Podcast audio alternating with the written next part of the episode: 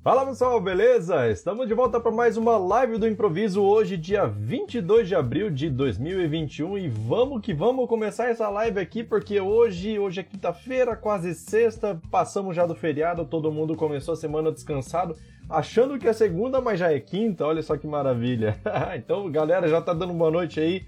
Pessoal ali no no YouTube falando Wesley Info falou boa noite, boa noite, sejam bem-vindos. Rodrigo falou boa noite, boa noite também. Denilson, boa noite, mestre. Opa, boa noite, boa noite.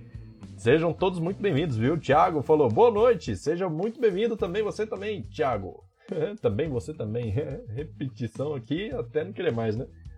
Vamos lá, então estamos ao vivo agora no YouTube, no Facebook, no Instagram e no Telegram. Porém, Telegram é somente áudio, é um podcast ao vivo aí que a gente faz praticamente no Telegram.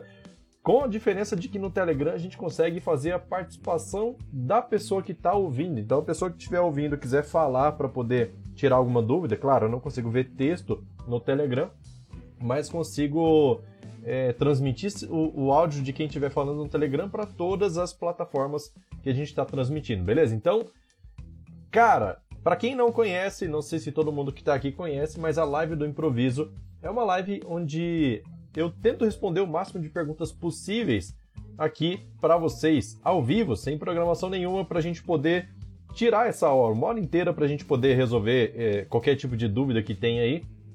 Principalmente porque, porque, cara, com a demanda que está tendo no canal, vocês já devem estar tá careca de saber, eu já não estou conseguindo responder todo mundo na, na, mesma hora. Então eu programo um horário onde eu paro tudo que eu estou fazendo para responder todo mundo, só que eu preciso parar também de responder para produzir conteúdo para o canal. Então, para que eu tenha uma, uma sanidade mental, eu tenho essa hora aqui da live do improviso justamente para poder responder perguntas de vocês. Então, quem tiver pergunta para fazer, manda ver que essa é a hora de tirar dúvida, beleza? Pode perguntar, não precisa ter vergonha de perguntar nada, pode falar, não tem problema nenhum. A sua dúvida pode ser dúvida de outras pessoas também. Inclusive, essa live fica gravada para poder reassistir depois no YouTube, no Facebook, no Instagram. No Telegram não, mas no Telegram você consegue acessar também o Spotify, que vai ser em formato de podcast, pode escutar acelerado e tudo mais, beleza? Então, cara, vamos aproveitar essa live aí para poder tirar o máximo de dúvidas possíveis. E por enquanto é isso. Então, quem tiver pergunta, manda aí. Enquanto isso, bom, o Thiago acho que já já falei o boa noite dele ali, faltou Newton. Newton falou ali, boa noite, boa noite, seja bem-vindo. Jean também falou boa noite. É, seja bem-vindo todos aí. O Peter falou, boa noite, juventude. Seja bem-vindo, Peters. É isso aí, galera. Então já temos uma pergunta aqui no YouTube. Deixa eu ver aqui, ó. Boa noite, amigo. Para teste, joguei meu banco FB 2.1 em minha aplicação na AWS, Windows. Configurei a opção Short Data Region, a parte de, de configuração de data lá do, do Windows, provavelmente, né? Para dia, mês e ano e funcionou. Maravilha. Aí tem mais aqui, ó. Na Saving Cloud, joguei o banco no Linux e está dando problema. Você sabe como configurar essa questão de data por região no Linux? É, cara, no Linux eu não vou saber, ó. Completando aqui, ó. Também uso DLL referente a, da a datas no Windows e preciso dela no Linux. Você sabe se é possível converter DLL do Windows para o Linux? Cara, vamos lá. Primeira situação. Cara, eu já coloquei é, eu já coloquei formato de, de data, já na, na verdade sim. Inclusive teve um evento há, pouco tempo atrás lá, que foi o desafio PSQL Starter, e o banco de dados foi colocado no Linux. A gente trabalhou lá e não tive problema nenhum com interpretação de data no formato dia mês. Ah, no caso ali você colocou dia mês e ano para exibição ou para informação por parâmetro? Porque se colocar lá é, com barra, o separador ele vai entender como mês, dia, ano. Não sei se é isso que você fez a diferença. No caso do Linux, eu não vou saber te dizer como configurar, que eu não, não tenho tanto conhecimento em Linux. Na verdade, meu conhecimento em Linux é bem, bem pequeno. Se alguém que estiver assistindo aí manja de Linux e puder passar essa informação, maravilha.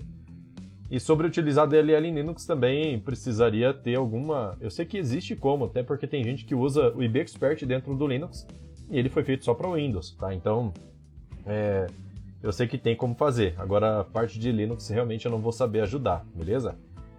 É, Jean Carlos falou assim, ó, se trocar no FB é só copiar o banco, deixa eu ver, para uma máquina que tenha servidor é, também com senha padrão que conseguem abrir. Isso acontece realmente. É... E por que que. Ah, deixa eu ver, só continuando aqui, ó. É, corrigindo, tem FB 2.5 com 50 clientes. É, então, assim, sobre, sobre a, a possibilidade de você, vamos supor, você vai lá e configura a sua senha do SysDBA para ficar no seu servidor, para que ela fique segura, beleza? Então tá, aí vem alguém lá, pega o seu banco de dados e copia para uma outra máquina instala o servidor do Firebird com senha master key e consegue acessar toda a sua base. É possível? É possível sim. Inclusive, por que, que isso é possível? Porque o SysDBA ele sempre manda em tudo, certo? Então, quando você tem o SysDBA configurado lá e que você tem a senha do SysDBA, ele consegue mandar em tudo, independente de qual seja a base. Então, o que, que acontece? Não só o Firebird, mas toda base de dados precisa andar em paralelo com a segurança tanto no banco quanto no servidor, tá? Então você não pode deixar as pessoas ficarem acessando o servidor, qualquer pessoa acessar, o certo é deixar só um administrador mesmo, que você sabe que não vai ter essa vontade, sim, de, de copiar o banco para outra máquina, tá? Então não é, não poderia deixar acessar, certo? Então, é, como eu falei, isso não é só Firebird. Por exemplo, por que, que eu digo que não é só Firebird? Porque assim, eu já trabalhei em empresa de sistema que a gente fazia, tinha o costume de fazer o seguinte: toda vez que entra um cliente novo, o cliente fala assim, cara, eu preciso do meu cadastro de cliente, eu preciso do meu cadastro de produtos, preciso do cadastro de fornecedor, preciso de tudo, certo? Aí o que, que acontece? A gente fazia conversão dos dados do banco de dados antigo, do sistema antigo, para o nosso sistema. E aí o que, que acontece? Nós tínhamos lá, lá uma pessoa que tinha, a, é, que tinha ferramentas para poder fazer a, a cópia dos dados, né? E sempre vinha os mais variados bancos de dados. Já veio Oracle, já veio SQL Server, já veio Postgre, já veio Sybase, já veio um monte de tipo de banco de dados diferente, e inclusive Firebird, inclu e, e, e todos eles foram, foram quebrados para poder extrair os dados. Então, não é isso, não é um problema de segurança do Firebird, isso é um problema de, do conjunto de segurança que você está utilizando, beleza? Então, sempre precisa utilizar uma segurança lá de acesso restrito ao servidor e também ao banco. Então, sua senha do CDBA tem que ser forte para que ninguém acesse com a senha Master Key, por exemplo. E tem que ter uma segurança também no servidor. Agora, se, se você é, perder um cliente, é, você não tem como travar o servidor do cara. Você vai, se, se o seu cliente tem acesso ao servidor e deve ter, certo? É, ele também tem direito a pegar os dados lá, não tem jeito. Então, cara, é, é assim. Eu acredito que assim, perder o cliente não é travar, não é, não é complicar as coisas que vai fazer o cliente ficar. Entendeu? Então, independente se o cara pegou o banco lá para poder capturar os dados, deixa aí, entendeu? O cliente já está perdido, por exemplo. Beleza? Deixa eu ver aqui, ó. É... Vamos ver, vamos ver. Então, aí o Jean falou, falou ali, ó, Corrigino tem um FB 2.5 com 50 em 50 clientes. Como resolver isso? É, cara, eu não, não entendi, assim, com relação à quantidade de clientes e versão do Firebird, resolver o quê? Sabe, se puder esclarecer mais aí. Enquanto isso, o Wesley Info falou assim, Edson, é, esse erro está acontecendo direto em alguns clientes, não sei é, de onde vem. Error reading data from the connection e trava tudo. É... Tá trabalhando normal, do nada apresenta esse erro. O banco é local ou é nuvem? Tá? Se puder responder isso. Mas a princípio é o seguinte: em nuvem eu já percebi que existe problema de. Problema assim, não sei. Isso, isso aparentemente é programado, porque é um tempo certo. Que a conexão cai. Tá? Se o sistema ficar ocioso, se a conexão ficar ociosa, ela cai, simplesmente. O Firebird vai lá e derruba. Tá? Isso só em nuvem. No caso, falou ali que é local. Cara, se é local aí já é outra história, porque não era para estar tá caindo conexão assim. Se está caindo conexão, confere se a sua FB Client está correta. Talvez o banco pode estar tá corrompido. É apenas uma máquina, pode ser cabeamento de rede, tá? Aí já vamos partir para rede. Está acessando via Wi-Fi? Pode ser que seja isso, tá? Então, é, se é se é se é uma rotina específica onde acontece, certo? Se é uma tela específica, se é um procedimento específico que acontece, então precisa começar a funilar para poder tentar descobrir o que, que é que está acontecendo, certo? Eu chutaria, como é uma máquina só, eu chutaria o quê? Primeiro, FB Client. Não resolveu? Segundo, dá uma olhada se é, se pode ser o, o cabeamento de rede. Ah, não é cabeamento, é Wi-Fi. Então pode ser esteja aí o problema. Coloca um cabo lá para ver se resolve, beleza? Então tem que ir afunilando mesmo para poder descobrir o que, que é, certo? Deixa eu ver aqui, ó. Outra coisa, bom, a, a string de conexão é provável que seja padrão para todos, né? Mas ver se não está tentando acessar de uma forma incorreta com a string de conexão lá, mas para tentar acesso embarcado, alguma coisa assim, beleza? Mas acho que não vai ser isso não. Deixa eu ver aqui, ó. É, vamos ver, vamos ver.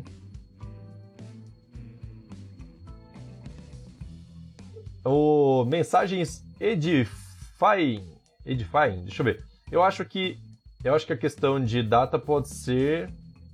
Mas pode, pode estar mais relacionada à configuração do Saving Cloud, a questão que está. É, que lá está no Linux. Então, aí precisa manjar de Linux mesmo, porque a Saving Cloud, a única coisa que ela faz é ter uma interface para poder gerenciar o Linux. Mas se você manja de Linux, você consegue abrir o shell lá dentro e, e trabalhar sem problema nenhum, beleza? É, Edilson falou, boa noite, boa noite, seja bem-vindo, Edilson. Wesley Info falou assim, tá trabalhando... Ah, já tinha lido. Thiago falou: Edson, por um acaso você poderia explicar como gravar arquivo TXT que possa ser lido normalmente, sem necessidade de ler, de, de ler necessariamente pelo banco? Cara, a única forma de você conseguir fazer isso é gravando, é, tendo as colunas do seu TXT do tipo char. Não é varchar, não é. Sei lá, tipo texto só tem esse, né? Char ou varchar. Mas tem que ser char, beleza? Porque char ele grava texto puro e no excesso do. Por exemplo, vamos supor, você tem um char de 100, gravou três caracteres lá, os outros 97 vão ser gravados com espaço. Então isso é importante colocar, porque é, se você não colocar. Se você colocar um varchar, por exemplo, ele vai completar com, com um caractere especial. Eu não lembro exatamente qual que vai ser. Mas aí fica ruim de fazer a leitura. Então, cara, se você quer fazer uma leitura sugiro o seguinte: ter uma coluna que seja do tipo texto, sei lá, tipo, tipo char, né? Seja o, o, vamos supor, log, tá? Você quer que o log saia certinho, quebra de linha certinho. Então você vai ter duas colunas nessa tabela, que vai ser a tabela externa. Uma que vai ser o texto, que é um char enorme, para você poder colocar a informação que você precisa. E a outra coluna é um char de duas posições, que vai ser os caracteres de quebra de linha, CRLF, beleza? É, ASCII char 13 concatenado com ASCII char 10. Tranquilo? Então você grava isso lá no final e aí no arquivo TXT, se você abrir com o Notepad mesmo, ele vai mostrar tudo certinho um embaixo do outro. Talvez seja isso que você esteja errando. Beleza? Então, é esse esse é o detalhe. Se você colocar dessa forma, você vai conseguir exportar um arquivo texto bem facinho de fazer leitura por fora. É, deixa eu ver. Ali no Instagram, o Rafa falou assim, ó, como fazer select para uma query para o Power BI já é, renomeando as colunas. Tá, na frente de cada coluna, vamos supor, você faz lá, select, ID, nome, data de nascimento e por aí vai, certo? Então, na hora que você for fazer o select, coloca cada coluna ali, antes da vírgula para poder passar para a próxima coluna, você coloca o nome na frente, certo? O nome que você precisa. Pode ser entre aspas dupla, pode ser sem aspas dupla, e aí você só, só escreve o nome que você quer lá. Por exemplo, é, Vamos supor que o nome da coluna seja nome underline cliente, certo? E aí você quer só colocar assim, nome espaço cliente. Aí como você vai colocar um espaço, precisa colocar entre aspas dupla, nome espaço cliente. Aí você vai conseguir referenciar essa tabela lá sem problema nenhum, beleza? É, deixa eu ver. Então, isso você pode colocar para qualquer coluna, beleza? Qualquer coluna você pode fazer dessa forma aí, sempre com aspas dupla, por exemplo, que ele vai permitir, beleza? Para você nomear as colunas. Deixa eu ver aqui, ó. É, vamos lá, vamos lá. Denilson falou assim, mestre, como eu faço para uma trigger que, moni é, que monitora um campo da tabela de um banco Firebird, tipo, quando o campo nome for alterado, a trigger modifica em outro campo acrescentando uma mensagem de alteração. Cara, você precisa, dentro da trigger de after insert, por exemplo, você precisa ou after insert ou after update. No insert não, porque assim, inseriu, então era nada, virou algum valor. No after update significa que foi alterado. Então você precisa saber se esse campo foi alterado. Campo nome, por exemplo. Então você vai, vai colocar o quê? Vai colocar uma condição lá. Se o old.campo é diferente do new.campo. Trata isso daí com coalesce para ter certeza que não vai dar problema. Ou coloca assim, is distinct from. Tá? Se eu não me engano, é essa sintaxe que você pode utilizar aí para ele poder é, fazer a comparação do fazer essa comparação do campo antigo para o campo novo. Se houve diferença, aí você vai entrar no if e aí vai dar é, a inserção em alguma outra tabela. Então, se for outra tabela, precisa ser insert. Se for na mesma tabela, você só coloca assim, new.nome aux, por exemplo, ou nome alterado, certo? Nome underline alterado, seria uma outra coluna. É, recebe aí o new.nome é, e algum outro texto concatenado, certo? Então você pode colocar qualquer coisa assim. Mas a chave é essa, é você comparar o campo antigo com o campo novo, beleza? Agora deixa eu ver aqui, o que é mais que a gente tem? Isso aí, pessoal, tô gostando de ver as perguntas, hein? Wesley falou assim, ó, o mais estranho é que é intermitente, por isso tá, é, tô meio perdido. Tá, então, sobre a, o negócio lá da perda de conexão, né? Então, realmente, eu acho que eu testaria isso, cara. Primeira coisa, FB Client se certifica de que é a correta. Certificou? Beleza. Ainda está acontecendo problema? Tá, então, veja. É rede Wi-Fi ou cabeada? Ah, é... É Wi-Fi, então bota um cabo. Ah, é cabeada. Vê se o cabo tá certinho. Por exemplo, pega... Experimenta fazer um ping sem, sem limite e deixa rodando lá por 5 minutos e vê se vai em algum momento se ele vai perder algum pacote. Na rede local não é para perder, certo? Se ele perder, é sinal que pode ser que o cabo esteja com mau contato. Então, de repente, só a troca do cabeamento já pode, pode resolver lá. Beleza? Que mais? É, lembrando que quem tiver no Telegram e quiser falar, eu consigo liberar seu áudio para todo mundo escutar aqui. A gente já tira uma dúvida, beleza? Quem tiver nas outras plataformas, quiser acessar o Telegram, fica à vontade também. MQ Firebird SQL, só acessar lá e o chat de voz está rolando, beleza? Só clicar lá e pedir para falar que eu libero o microfone aqui. Deixa eu ver aqui, ó. É, que mais? Que mais? Que mais?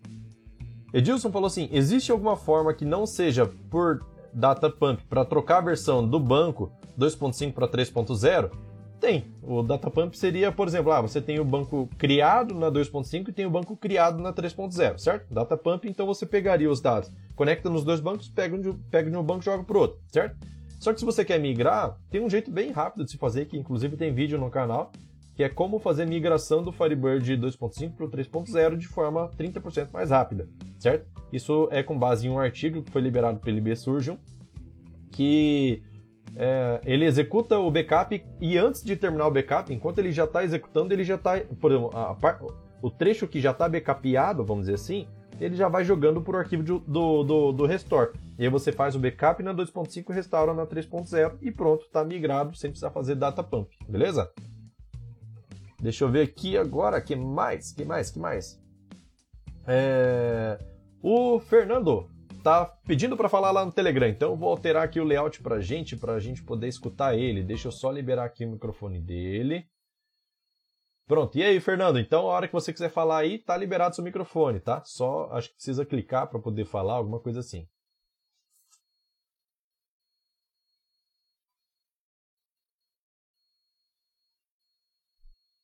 A hora que você estiver pronto para falar, é só falar, tá? Enquanto isso, eu vou lendo nos comentários aqui, mas você pode me interromper, não tem problema não. Deixa eu ver aqui. Quem mais? Oi, Opa, e aí, Fernando, beleza? Olha, é, sobre o Linux, é, o uso do, do Firebird no Linux, eu já uso já há muitos anos, né? Uhum. É, eu tenho em produção na Localweb dois, é, dois cloud server lá e fiz o teste também é, na, na Seven Cloud com é, Seven Cloud, né? Uhum. É, que, é, que eu conheci através de você, né? Inclusive, estou usando lá um servidor web de reserva, porque minha, minhas aplicações todas são é, web, né?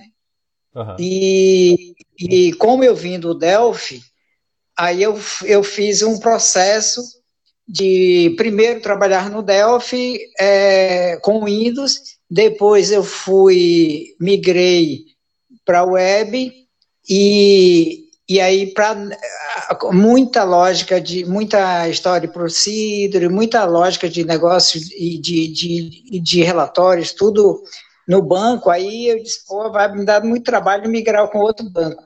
Uhum. Aí é, o Firebird é, é, é, tranquilo de administrar, ele funciona muito bem, nunca tive problema de é, corromper dados, essas coisas, depois que eu, que eu migrei para para web, né? Uhum. para nuvem. Aí alguém que tiver interesse pode me chamar no privado, que aí o que eu souber eu posso ir dando as dicas, né? O que eu, é, eu uso muitos sites de Linux aí de para tirar dúvida quando quando eu quero eu não, não tenho nada decorado eu vou lá e, e, e pego as dicas e faço sobre a, a hora de servidor essas coisas assim é, é, automatização de backup, script de backup, eu uso o N, o N Backup. Uhum. É, funciona muito bem, rápido a, o restore, né? Uhum. Eu estou com um, um servidor é, com menos memória só para restaurar o backup. Aí eu restauro o backup, é, é como se fosse um enquanto não tiver na versão 4 para a gente fazer os dois, um, um é, é, aquele replicação, né? Uhum. Enquanto não a replicação, eu estou usando o NBackup como se fosse o, quase que é de, de 10 em 10 minutos. Se o, o principal cair, o outro tem os dados com 10 minutos de atraso já consegue fazer certinho lá a migração, né? sem problema nenhum. Ele restaura rápido. Eu, eu, não eu restauro assim, é, para teste, é, eu não fico botando lá um script, eu poderia botar um script para ele ficar restaurando o tempo todo, mas não é necessidade, porque os backups ficam em uma empresa, é, o, o servidor em outra, Tá certo. Porque se é em uma empresa, eu tenho todos os backups na outra, o outro, outro servidor na, na Seven Cloud, então deu, deu problema em uma, eu passo para outra rapidinho. Uhum, tá certo, tá certo. Mas é isso, é só me colocar à disposição, porque é um mundo, para quem vem do, do Windows, é um mundo que é, é muito bom, eu, eu gostei muito, uhum. mas precisa de pegar algumas, algumas experiências assim, porque principalmente para administrar, porque é a questão de se você pega mais QL, é, tem, você acha hospedagem administrada pelo é, é, que você não precisa fazer nada. Uhum muito fácil. Agora, Firebird não. Você, você tem que administrar seu servidor. Sim. É isso aí. Então, é agradeço tranquilo. bastante aí você se, se colocar à disposição, porque, cara, na verdade, assim, é, o que a gente faz aqui na live é principalmente isso, é, é, compartilhar conhecimento. E aí o pessoal que tem dificuldade aí, de repente está passando uma, um perrengue para poder fazer configuração e tudo mais, pô, já aproveita aí, manda ver quiser postar também lá na, na, comunidade do Face, com certeza o pessoal responde lá e já compartilha com mais pessoas também essas informações. Tranquilo. Isso aí. Muito obrigado, viu, Fernando? Tá bem. Valeu. É, deixa eu ver. Agora que mais de comentários aqui? Deixa eu ver aqui, ó. É, vamos ver. Então, galera, ó, quem quiser chamar o Fernando lá, ó, ele tá no Telegram, fica fácil de chamar ele, só só chamar ele lá e pronto. Deixa eu ver aqui, que mais agora que a gente tem para responder de comentários? Deixa eu ver onde que eu parei. É... Vamos ver, vamos ver. Ixi, acho que eu perdi um pouco a linha dos comentários. Vou tentar ver aqui na outra tela.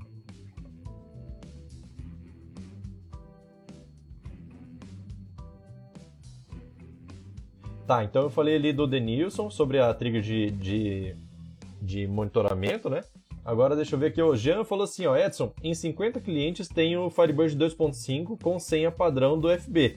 Queria, de uma, queria uma forma de impedir as pessoas de copiarem o banco e abrirem outro computador, usando senha padrão, tem como resolver isso? Cara, de preferência, altera a senha padrão, tá? Não deixa a senha padrão, não. É... Você pode colocar uma senha bem, bem complexa no seu SysDBA, cria um outro usuário que vai ter acesso só ao seu banco, e esse usuário você deixa na sua aplicação lá para poder fazer, fazer o acesso aos dados. O problema do SysDBA é que você consegue fazer o backup remotamente. Mesmo que você não está no servidor, mas você tenha senha, você consegue acessar o servidor e mandar fazer o backup para sua máquina, inclusive. Tá? Então, os dados vão trafegar via rede e aí você vai conseguir salvar o arquivo FBK dentro da sua máquina. Já com outro backup, com outro usuário, perdão, você não vai conseguir fazer o backup remoto. Por quê? Só quem consegue fazer o backup do, do banco de dados é o SysDBA ou o owner do banco. Quem que é o owner? O usuário que você usou para criar o banco. Provavelmente vai ser o SysDBA mesmo, beleza? Então, se você fizer alteração para não utilizar mais o SysDBA e deixar só uma, aí não passa senha do SysDBA para ninguém, e deixa sempre um usuário criado, fazer um usuário admin, tá? Deixa seu usuário admin criado lá, ele vai conseguir até acessar os dados, porém não vai conseguir fazer backup. Só que se você colocar uma senha fácil e passar essa senha para outras pessoas, as pessoas podem se conectar via ferramenta de ETL, por exemplo, que é, por exemplo, o Pentaho, né? Se conectar lá e fazer um, né, fazer um select em, um, em, um, uma tabela e jogar para outro banco, beleza? Então, é... não tem firewall que suporta daí, se você, não, se você consegue liberar senha para outras pessoas. Mas eu sugiro isso, você não dá acesso ao servidor para outras pessoas e troca a senha para uma senha difícil para ir, para que essa senha não fique disponível para qualquer pessoa, beleza?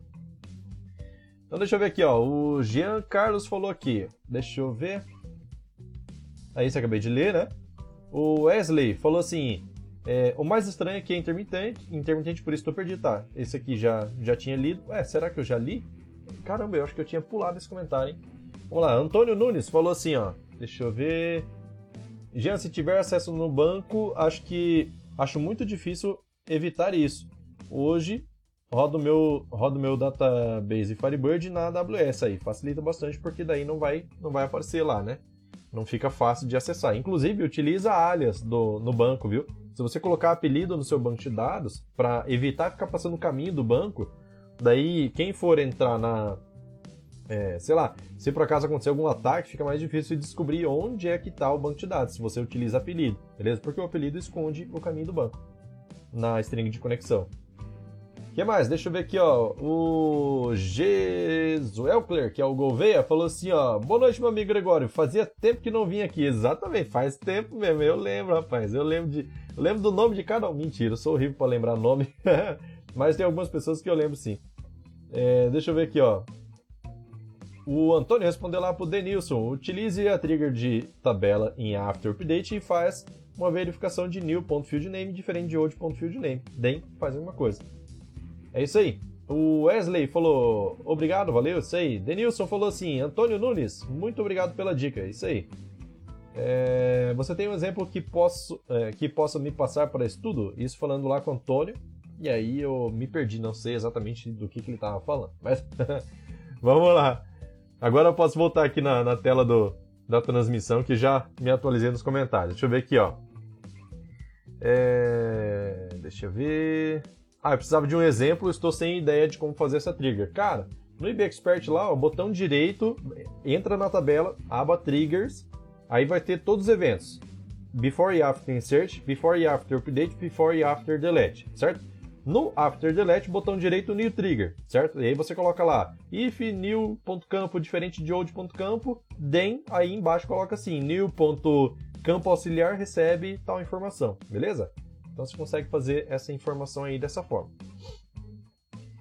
Deixa eu ver aqui, ó, que mais, que mais, que mais, que mais. A galera tá bombando hoje de perguntas. É isso aí, assim que eu gosto. Eugênio falou assim, ah, peraí, deixa eu ver aqui, ó. É... Clederson falou assim, você é show, cara, adoro seus conteúdos, valeu, muito obrigado. Isso lá no Instagram, viu? O Clederson ainda falou assim, ó, sincronização de dados para Firebird, qual a solução? Cara, Firebird 4.0 vai trazer nativo, ferramenta completinha de sincronização síncrona e assíncrona, beleza? Ainda vou fazer vídeo sobre o canal, que já tem disponível isso na, na versão RC1, certo? Mas ainda não estudei sobre isso para poder passar, é bastante coisa. É... Mas vai ter vídeo no canal sim, beleza? Então é só aguardar aí que vai ter. E a princípio, se você não tem É, a, muito provável que ninguém está usando aqui a versão 4.0 ainda em produção, certo? Mas uma possibilidade que você tem para poder quebrar um galho é a seguinte: é você é, utilizar statement, tá? State, com, utilizando statement em PSQL, você consegue se conectar em um outro banco de dados, pode estar na nuvem, é, desde que seja Firebird também, né? E consegue fazer insert no banco de dados remoto, beleza? Então começa a facilitar. Dentro do treinamento de PSQL eu mostrei como fazer isso é, de forma assíncrona, certo? Que é assim, de tempos em tempos ele roda lá, coleta todas as diferenças e aplica a atualização, beleza? Deixa eu ver aqui, ó, que mais? É, o Deixa eu ver, deixa eu ver, deixa eu ver. Eugênio falou assim: Edson, como posso restaurar apenas uma tabela de uma base, restaurando para outra base em outro servidor? Cara, melhor forma é você utilizar essa conexão que eu comentei com o statement, porque daí você se conecta só nela. Mas de um backup, se eu não me engano, você consegue fazer um backup excluindo algumas tabelas, né? Você coloca a lista de tabelas que é para ele excluir. Se eu não me engano, é isso, cara. Agora eu não tenho certeza, mas se eu não me engano, você consegue excluir do backup, mas restaurar apenas uma tabela eu acho que não dá. Acho, tá? Não tenho certeza, mas eu não me lembro de ter visto esse recurso dentro da parte de restauração. Mas fora isso, cara, seria interessante você fazer, fazer conexão nos dois bancos, por exemplo. É... E aí nessa conexão nos dois bancos você simplesmente é, é, é, fazer um insert né, de uma tabela para outra. Olha, deu um bug aqui na tela agora, hein? Deixa eu ver aqui, ó. Na parte do Instagram tá aparecendo duas, duas imagens. Essa foi a primeira vez que aconteceu. Vamos tentar atualizar aqui para ver, ó. que coisa mais louca. Mas tá bom, deixa. Isso acontece nas melhores famílias. deixa eu tentar aumentar aqui um pouquinho. Diminuir para cá. Trazer assim. Aumenta de novo. Aí. Pronto, melhorou. Daqui a pouco vai dar problema de novo, você vai ver. então tá, vamos lá. Tecnologia é assim mesmo. É, deixa eu ver. Jean Carlos respondendo Antônio, mas não teria uma forma de é, uma forma para bloquear que outra pessoa que por, é, por acaso tiver acesso ao banco não consiga entrar no banco. Não estudei muito sobre isso, tenho uma dúvida. Cara, olha só, tem um vídeo no canal que eu falo sobre como aumentar a segurança do seu banco de dados, beleza? Então, é, dá uma olhada nesse vídeo lá, eu falo sobre a base, o Security Database, que é onde ficam armazenados os, os usuários, como é, adicionar usuário, como excluir usuário, como que faz para aumentar essa segurança. Então é interessante como criar usuário que fica gravado dentro da própria base e não fora, certo? E não no Security Database, fazendo com que a sua base se torne o, o próprio Security Database dela mesma, sabe? Então é interessante fazer isso. Dá uma olhadinha nesse vídeo lá, de repente te ajuda.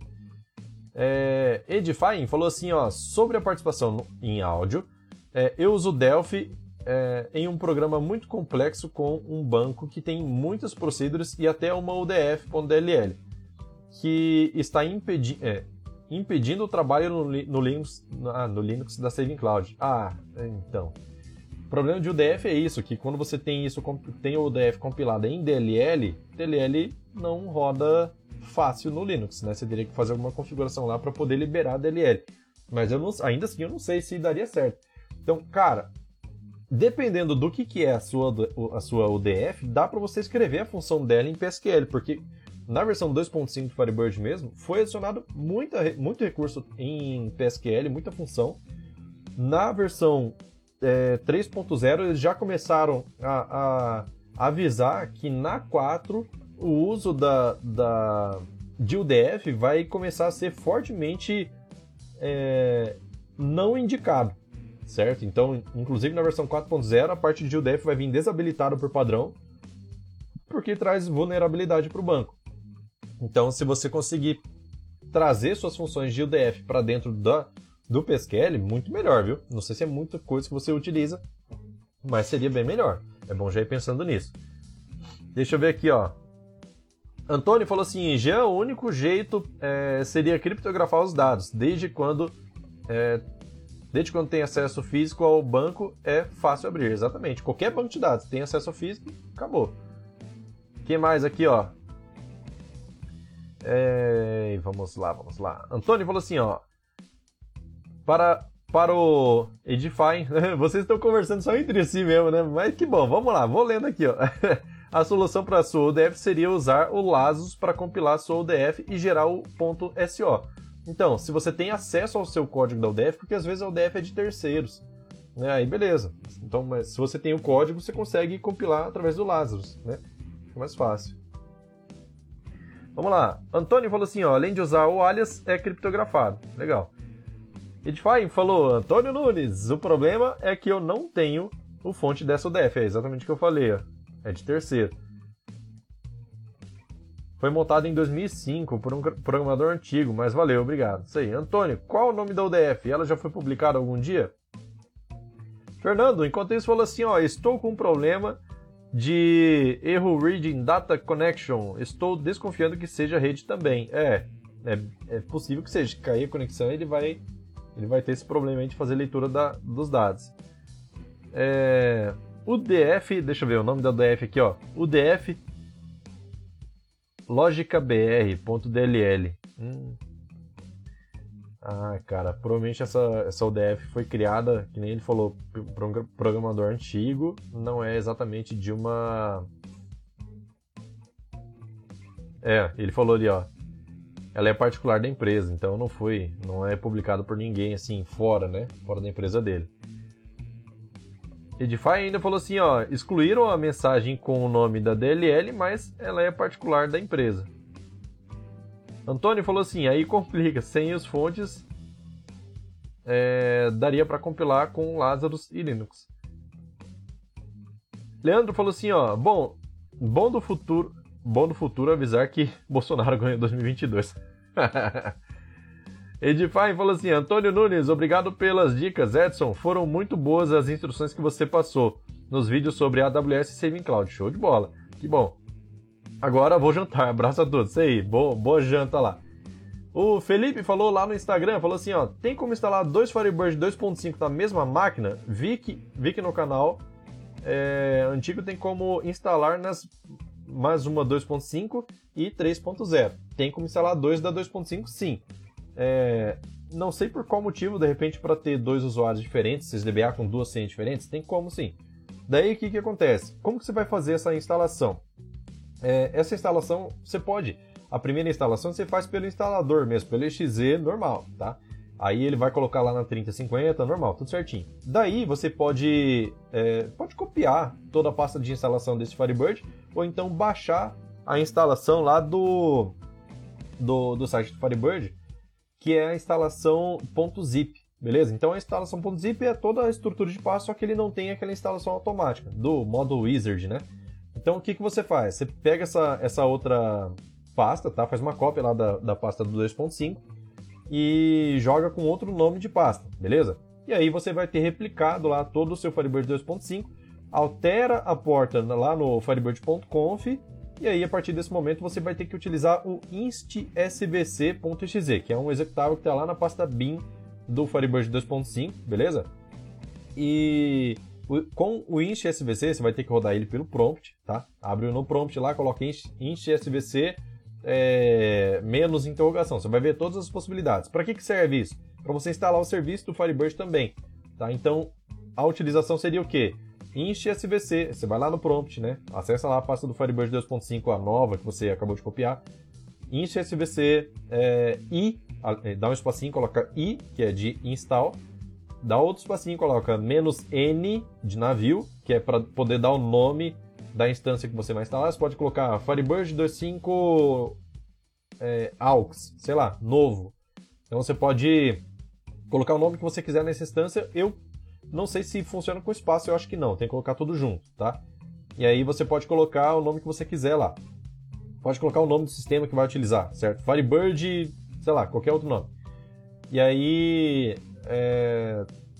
beleza, fez a instalação, aí você é... basta, você vai ver lá no services.msc que já vai ter aparecido as duas instâncias. O default instance, que é o primeiro que foi instalado, e o nome que você utilizou agora para a instalação do Inch SVC, beleza? Então, quando você faz essa instalação, aí vai ficar os dois lá, 2.5, roda em portas diferentes, vai funcionar sem problema nenhum, beleza? Você só vai conseguir acessar a mesma base ao mesmo tempo. Porque, uh, cara, principalmente a versão Super Server, ela não permite acesso simultâneo a, ao mesmo arquivo de base por dois processos diferentes, certo? Então, quem acessar primeiro tem acesso exclusivo. O serviço do Firebird, mas o serviço gerencia várias conexões, certo? Que mais? Acabaram as perguntas? Posso ir embora?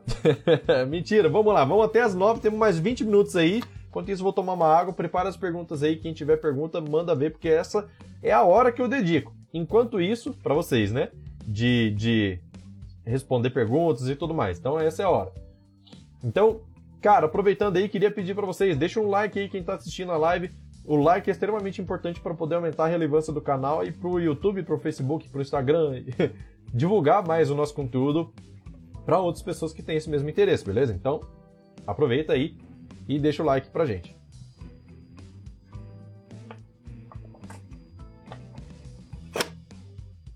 Para quem chegou depois, essa live vai ficar gravada e vai ser possível escutar ela também no Spotify, beleza? Vai ficar gravado no YouTube, no Facebook, no Instagram e vai ser possível escutar também no Spotify. Daqui a pouquinho eu passo o link lá no Telegram, beleza?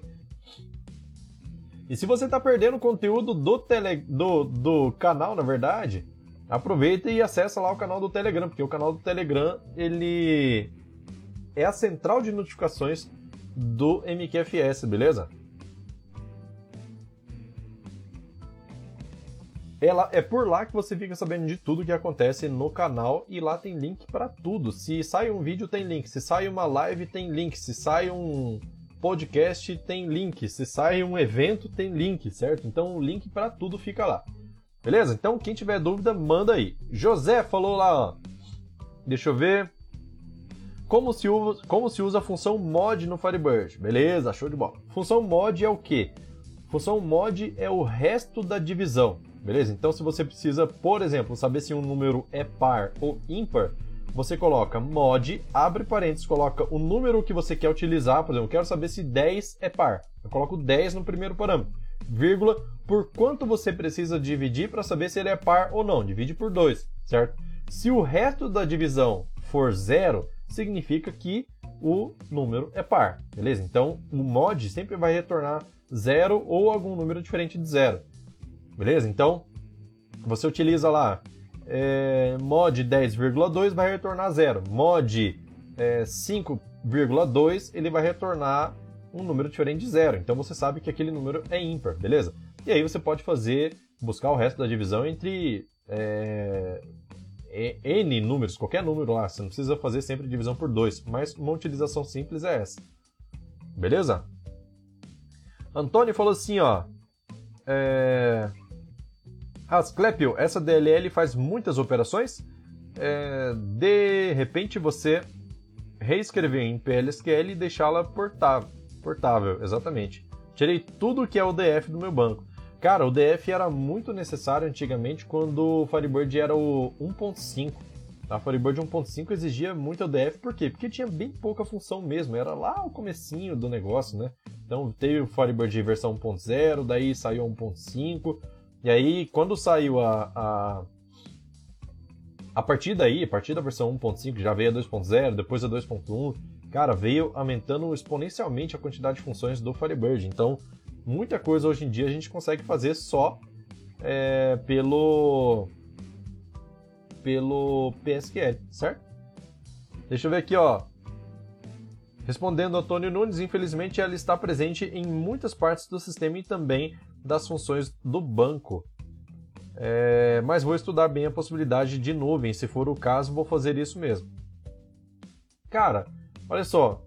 É, eu não sei quantas funções tem essa sua UDF, mas de repente, se você conseguisse mapear todas as funções que ela tem, e, cara, abre seu projeto, dá um, cria a sua função em PSQL, abre seu projeto, dá um replace all, certo? Coloca os mesmos parâmetros de entradas em cada uma dá um replace all e troca tudo, cara. Troca tudo, faz o teste daí nessas telas que foram alteradas, né? Você anota todas as telas certinho que foi, foi alterado e faz o teste, vê se vai ficar legal, beleza? É o jeito mais rápido que tem para poder fazer esse tipo de migração, mas aí você tem que ter certeza da, de como foi escrita essa função, né? Se você não tem mais o fonte, aí pode ser que complique. É, deixa eu ver, deixa eu ver. SDLL faz muitas operações, de repente. Tá, já li. Bom, então realmente acabaram as perguntas de novo. Vamos lá, galera. Pô, tava num, tava num ritmo bom aqui agora. Vocês estavam fazendo pergunta pra caramba. Vamos lá perguntar mais pra gente poder seguir com mais 15 minutos aqui de live pra gente poder encerrar, beleza? Vamos lá. Quem tiver pergunta, manda.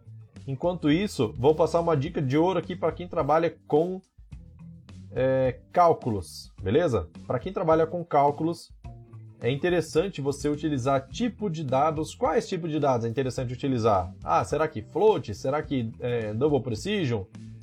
Cara, o que é mais recomendado pelo, pela documentação do Firebird é utilizar o tipo numeric ou tipo decimal, beleza? Esses dois têm uma precisão bem específica. Então, é interessante usar eles. E outra coisa, gravem isso toda vez já tá, já, já tá gravado. Mas gravem isso na memória de vocês.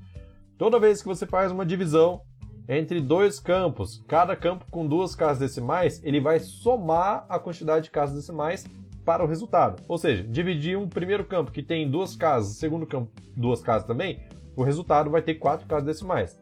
Ah, o primeiro campo tinha uma casa decimal, o segundo campo tinha duas, o resultado vai ser três casas decimais. Isso acontece na divisão e na multiplicação. Então, se você precisa aumentar a precisão, você pode colocar um cast em cada um dos campos, de cada um dos lados da, da operação, né? Aumentando para, por exemplo, numeric 15 4, ou, e do outro lado também, numeric 15 4. Seu resultado vai dar um, um numeric 15 8, certo? Então é interessante ver isso daí. Vamos ver, vamos ver. Medeiros falou lá no Instagram. É possível importar um JSON para um table? Saiu tablet, mas ele corrigiu ali, table. É, cara, nativamente no Firebird não tem função pronta para poder trazer a importação do JSON. Mas tem um vídeo meu que eu mostro como fazer. Na verdade, isso é vídeo do.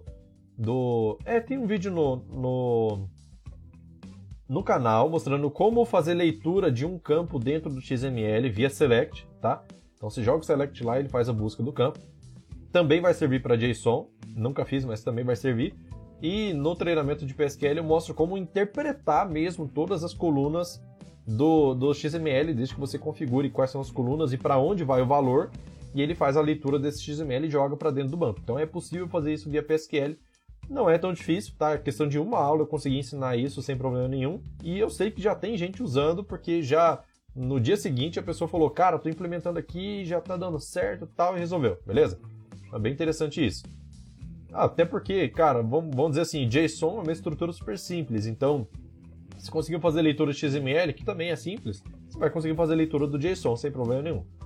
Sabe como que é essa ideia do XML que eu passei lá no treinamento? É o seguinte, você dá um insert na tabela de NFE, passando somente o campo do XML como parâmetro lá no insert, só.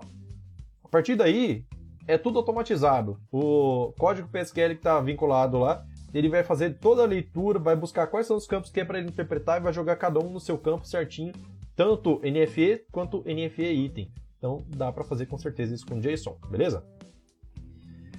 Vamos lá. Clederson falou assim, lá no Instagram também, Firebird 4.0 com replicador. Aí ninguém segura mais Firebird. É, exatamente. O replicador já tá lá, cara. Só falta testar. Eu, né? né? Eu não testei ainda. Deixa eu ver aqui, ó. Que mais? Que mais? Que mais? Que mais? É... Vamos ver, vamos ver. José falou assim, ó, lá no YouTube: Como faço para dar um break exit em um for select antes de chegar no último registro? Usa a palavra leave, certo? L-E-A-V-E. -E.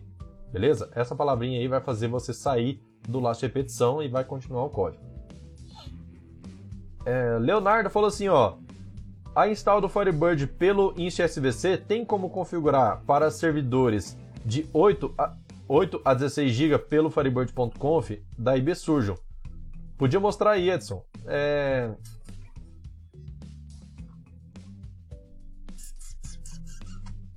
Para falar a verdade, cara, o InstSVC, até onde eu sei, ele só faz instalação de serviço, mas não utiliza uma configuração padrão do Firebird, tá? Até aí eu não conheço se assim, de jogar, eu quero fazer um inst SVC para 8 GB. Pum, vai firebird.conf adequado. Não, não cheguei a ver isso não.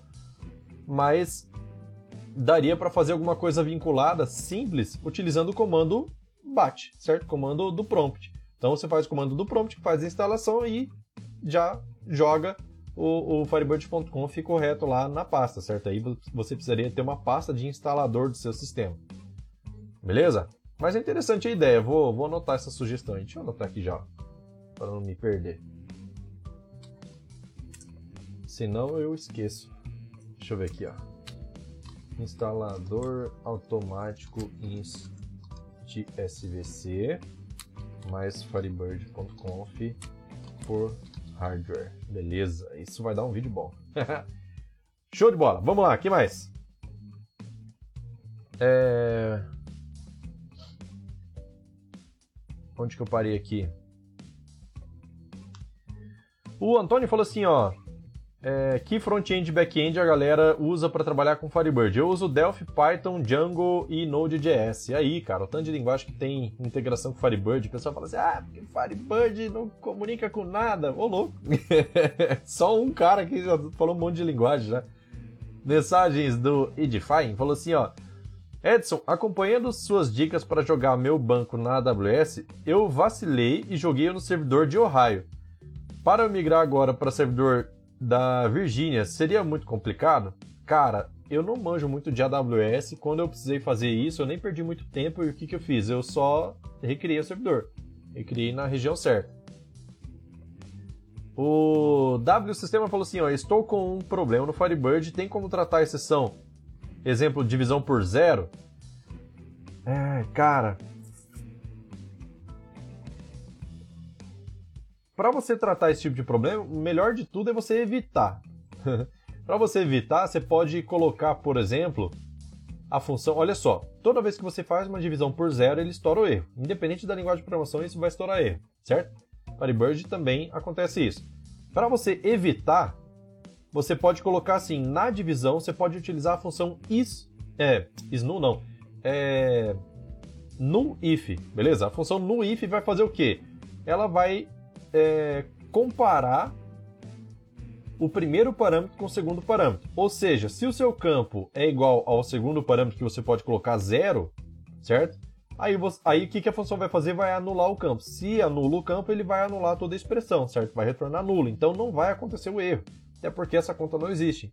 Beleza? Então você pode usar a nu, a no if e aí vai, os parâmetros são primeiro campo, vírgula, Pode ser um outro campo, pode ser um valor fixo. E aí você faz isso daí dentro, como se fosse um coalesce, só que invertido. Ele transforma em nulo caso aconteça aquela condição lá. Beleza? Vamos lá, que mais? É... Joel Costa falou assim: Boa noite, Edson. Migrar um banco do Firebird 2.0 para 3.0 é possível fazer com backup no primeiro restore no primeiro e restore no segundo, res respectivamente? Sim, é possível, tá? Eu já fiz backup da 2.1, inclusive, mandei restaurar na 2.5, na 3.0 e na 4.0 o mesmo arquivo de backup e funciona numa boa. É muito provável que o 2.0 também vai funcionar, tranquilo? Antônio falou assim, colega, infelizmente, colega a, a, Asclepio, perdão. É, infelizmente você terá que criar uma nova EC2 e, e clonar o seu EBS para trabalhar na nova região. Tá aí uma dica do AWS, beleza? É, Antônio falou. Ah, já li. Wesley falou assim: ó, minha aplicação entre emite manifesto de carga e lá é obrigado a informar por quais estados vai passar, por exemplo, é, de Sergipe para São Paulo, eu acho que é Sergipe. eu tenho que informar o F que fica entre eles. É possível conseguir verificar? se os estados informados que ficam entre a origem e destino realmente estão coerentes, MDFE. Cara, essa essa é uma boa de uma dica. Você teria que ter todas as rotas traçadas e configuradas no seu sistema. É o que eu faria. Então, por exemplo, você tem rota é, para vários estados diferentes, certo? Então, para você poder passar entre um estado e outro, você vai ter que passar obrigatoriamente por tal, tal, tal, tal estado. Então, é, seria interessante você configurar isso no seu sistema para toda vez que você tiver uma, uma, uma entrega para um determinado estado, você teria que traçar essa rota aí, beleza? Mas assim, eu desconheço uma lógica, deve ser bem legal, deve ter alguma lógica para isso na internet, mas eu não, até hoje nunca precisei fazer, então, mas é interessante aí, bem interessante mesmo. Antônio falou assim, ó, e tem outra, as, Clépio, perdão, toda hora eu erro o nome, cara. Terá que criar uma nova VPC para essa região, é, não se migra fácil diretamente na AWS aí. É, Hernando falou assim, ó, um servidor gerencia, gerenciando duas bases está travando quando dois usuários usam ao mesmo tempo as duas bases. Por quê? Espera aí. Um servidor gerenciando duas, duas bases está travando quando dois usuários usam ao mesmo tempo as duas bases. Por quê? Cara, é estranho tá travando, viu? Porque se é um servidor só, as duas bases estão na mesma versão, a string de conexão está como? Ela está usando IP e porta? se não estiver usando, ele está tentando acessar embarcado, daí não sei. Mas não era para ter problema não, viu? É... Ah, sobre a migração ali, ó.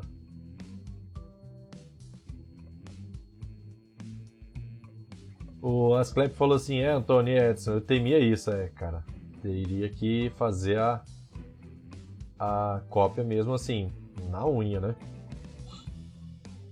O, deixa eu ver, o Antônio, o Antônio respondeu, o Joel falou assim, ó, isso aí depende, isso aí de, vai depender se você escreveu muito PSQL, poderá ter problemas de compatibilidade. É me, o melhor é extrair o metadata e criar do zero para ver. José falou assim, ó, em um for select, é possível ter um commit, tipo um for select que executa um insert, e em outra tabela é possível dar commit em cada x insert executado? É, é possível, só que não diretamente. Você precisa fazer, você precisa abrir uma nova transação para poder, porque assim, quando você abre um, um, quando você tem um for select, um PSQL rodando, ele está rodando sobre uma transação. Quando você vai se você desse o commit nessa transação, ele ia interromper seu código PSQL. Então o que, que você precisa fazer? Você precisaria é, abrir um statement, certo? Esse statement, ele, ou não necessariamente statement, mas você poderia, você pode utilizar o statement ou pode utilizar só aquela regra de é, autonomous transaction, certo? Autonomous transaction tem como você utilizar com ou sem statement para que você execute aquela instrução de insert em outro, outra transação. Então ele abre a transação, roda o insert, se deu certo ele dá commit, se não deu certo ele dá rollback, beleza? Só que ele não retorna erro. Então tem que tomar cuidado com isso. Mas tem como fazer sim. Deixa eu ver, deixa eu ver, deixa eu ver. Procure aí sobre Autonomous Transaction. Isso tem bem claro lá no treinamento de PSQL. Se você já é aluno, tem todas as aulas lá. Deixa eu ver aqui, ó que mais? Gilberto respondeu lá o Wesley Info, falou assim, ó. Isso é teoria dos grafos. Você teria que ter um cadastro de qual estado faz fronteira com qual. É, exatamente. É, queria fazer via Firebird. Não, se você tiver essa informação cadastrada, você vai conseguir fazer sim, com certeza. Traçar essas rotas aí. Mas é aquele negócio. Sem o cadastro prévio, você dificilmente vai conseguir. Beleza? Olha só, são exatamente 9 horas de Brasília agora, beleza? Então, quem tiver mais alguma pergunta aí, manda. Quem não deu like, aproveita para dar like agora, porque o like é extremamente importante para o canal. E eu quero dizer uma coisa para vocês aqui, ó, olha só. Alguém já se perguntou, no meio de tantas perguntas aqui, ó, alguém já se perguntou por que que eu tô aqui fazendo essa live?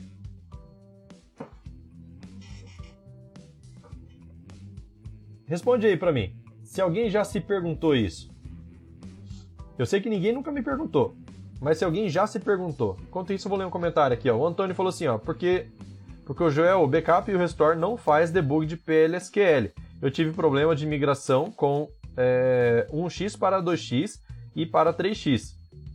Mas foram pequenas correções e resolveram o PLSQL é, do FB sempre é, do FB sempre evoluir. Show de bola. Gilberto falou assim, ó, respondendo Wesley Info, é possível fazer pelo Firebird a teoria dos grafos tem as instruções de como você montar um algoritmo para validar o caminho. Show de bola. É... Assim, ó, uai, porque você é um cara legal. é isso aí. Quem mais tem uma teoria aí, ó?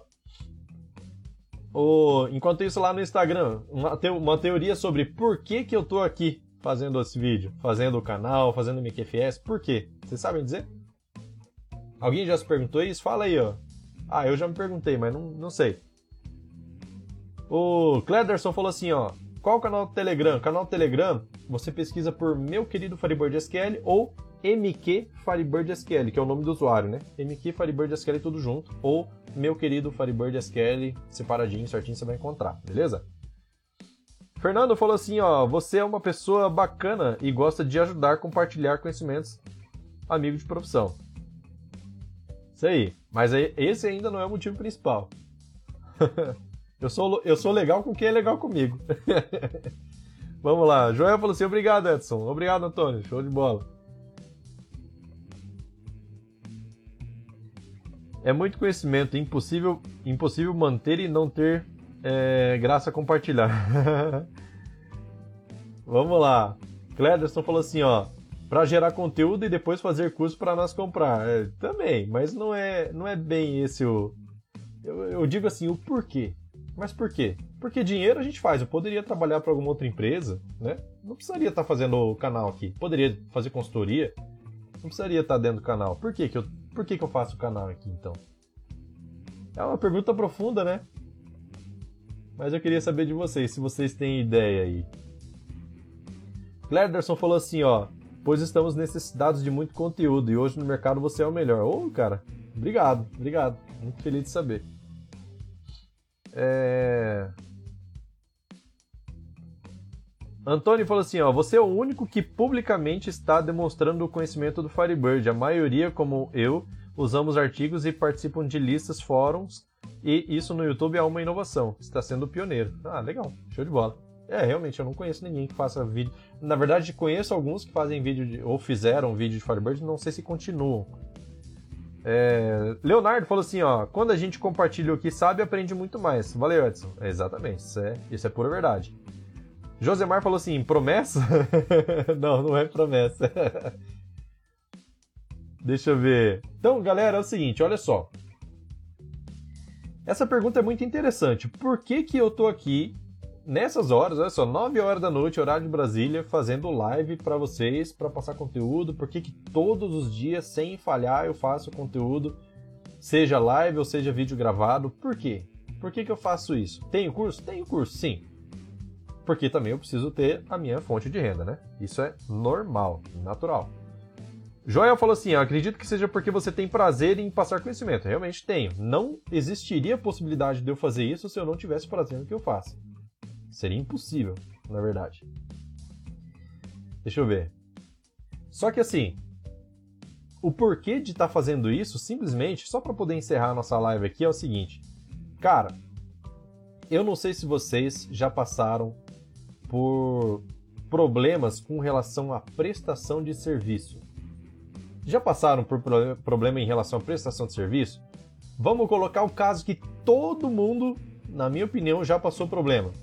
Instalação de internet, por exemplo, seja da Oi, seja da Claro, seja da Vivo, seja da GVT, não sei quem mais tem aí de operadora, mas é muito provável que a maioria de vocês, ou se não todos, já passaram por decepção por conta de prestação de serviço. Cara, eu já passei por tanta decepção em prestação de serviço. Quando você tenta buscar, é, por exemplo, cara, a geladeira aqui de casa, alguns anos atrás, ela estragou, mandei para autorizar, pensando assim, não, vou mandar no autorizado para não ter problema. Tive problema. Pedreiro, problema. Pintor, problema. É, contrata algum serviço de sei lá, qualquer coisa, cara, qualquer coisa. Ah, para furar uma fossa aqui em casa, problema, sabe? eu, tive, já passei por muito problema. Cancelar a internet, cara, eu já fiquei horas em ligação com a Oi para poder fazer cancelamento. E eu tenho certeza que a maioria de vocês aí já passaram por esse tipo de problema de prestação de serviço. E a conclusão que a gente chega é a seguinte: que a prestação de serviço no país, em relação a todas as áreas, diversas áreas, é péssima. Péssima, péssima, péssima, péssima. Cara, simplesmente a gente passa raiva demais por conta de má qualidade de prestação de serviço. Você precisa contratar o serviço de uma pessoa, você paga por isso e você tem problemas com prestação de serviço. E outra, sabe o que mais? A maioria das vezes que um cliente, falando agora de, de, de empresas que contratam empresas de software, sabe? Os clientes de vocês. A maioria das vezes que os clientes saem não é por conta de falta de recurso, não é por conta de, de problema de. É, sei lá, problema, erro que acontece no sistema, alguma coisa assim. Não é por isso. A maioria das vezes é por prestação de serviço. É um suporte que não ligou de volta, é, sei lá, alguma coisa que foi solicitada e não teve nem pelo menos um retorno sobre sobre, sei lá, ó, tá fazendo, ó, tivemos tal dificuldade, mas ó, a gente não esqueceu de você. Então, esse tipo de cuidado não é, é raro, na verdade. Então, não precisa ser o melhor software do mundo para poder ter um bom relacionamento com seus clientes. Basta ter uma humanidade maior, certo? Eu aqui, ó. Inclusive aqui, ó, ó tive tanto problem tantos problemas com pedreiro que aprendi a trabalhar com isso para fazer alguns serviços particulares mesmo. Exatamente. A gente acaba tendo que aprender a fazer essas coisas. Cara, serviço elétrico aqui em casa eu não peço ajuda de ninguém. Eu mesmo faço porque eu sei que eu vou ter decepção, que o cara não vai fazer do jeito que eu quero, que o cara vai atrasar, que o cara não vai cumprir o horário e tudo mais. Vamos lá. Antônio falou assim, ó, o que vai passar mais raiva é pedreiro e serralheiro. Também. Tá, então o que que acontece? Voltando aqui pro, pro assunto da gente, assim, da nossa área, cara, veja bem, existe uma coisa extremamente complicada que é esse negócio da prestação de serviço, que a gente sabe que no país inteiro, qualquer tipo de área, sempre tem falhas de prestação de serviço, sempre tem deficiência em prestação de serviço. E aí, chega um ponto que, por exemplo, a gente pode até reclamar, a gente reclama, fala assim, a prestação de serviço aqui é horrível, eu tenho... É, eu fico decepcionado com a prestação de serviço do país. Todo lugar que você vai ligar, você passa por problema, você passa por por chateação, porque as pessoas não simplesmente parece que não estão ligando, certo? É coisa que dá problema depois. Então, resumindo, por que, que eu faço isso? Por, que, por que, que eu faço isso aqui no canal? Simplesmente porque, ao invés de reclamar de prestação de serviço, o que, que eu posso fazer? Eu posso tentar melhorar a prestação de serviço em, pelo menos na área que eu atuo. Então, cara, se tem alguma coisa que eu posso fazer para melhorar a prestação de serviço de vocês, tá? Não estou dizendo que a prestação de serviço de vocês é ruim, mas se tem alguma coisa que eu posso fazer para melhorar, para que vocês tenham uma qualidade maior no serviço que vocês prestam, eu vou fazer, certo? Então é por isso que eu estou aqui no canal. Esse é o motivo de eu estar tá trazendo todo esse conteúdo, já tem mais de ano o canal, tá? A gente começou em outubro de 2019. Isso, outubro de 2019, o MQF, MQFS começou e desde lá eu venho trazendo conteúdos simplesmente para poder aumentar a qualidade de prestação de serviço de todos, beleza? Eu estudo, eu trago conteúdo novo aqui para vocês, eu entrego muito conteúdo de graça. Tudo que está ao meu alcance aqui para poder fazer, eu faço por vocês, certo? Para que vocês possam ter uma qualidade de serviço melhor e para que os seus clientes possam falar assim: nossa, esse cara aqui é diferenciado.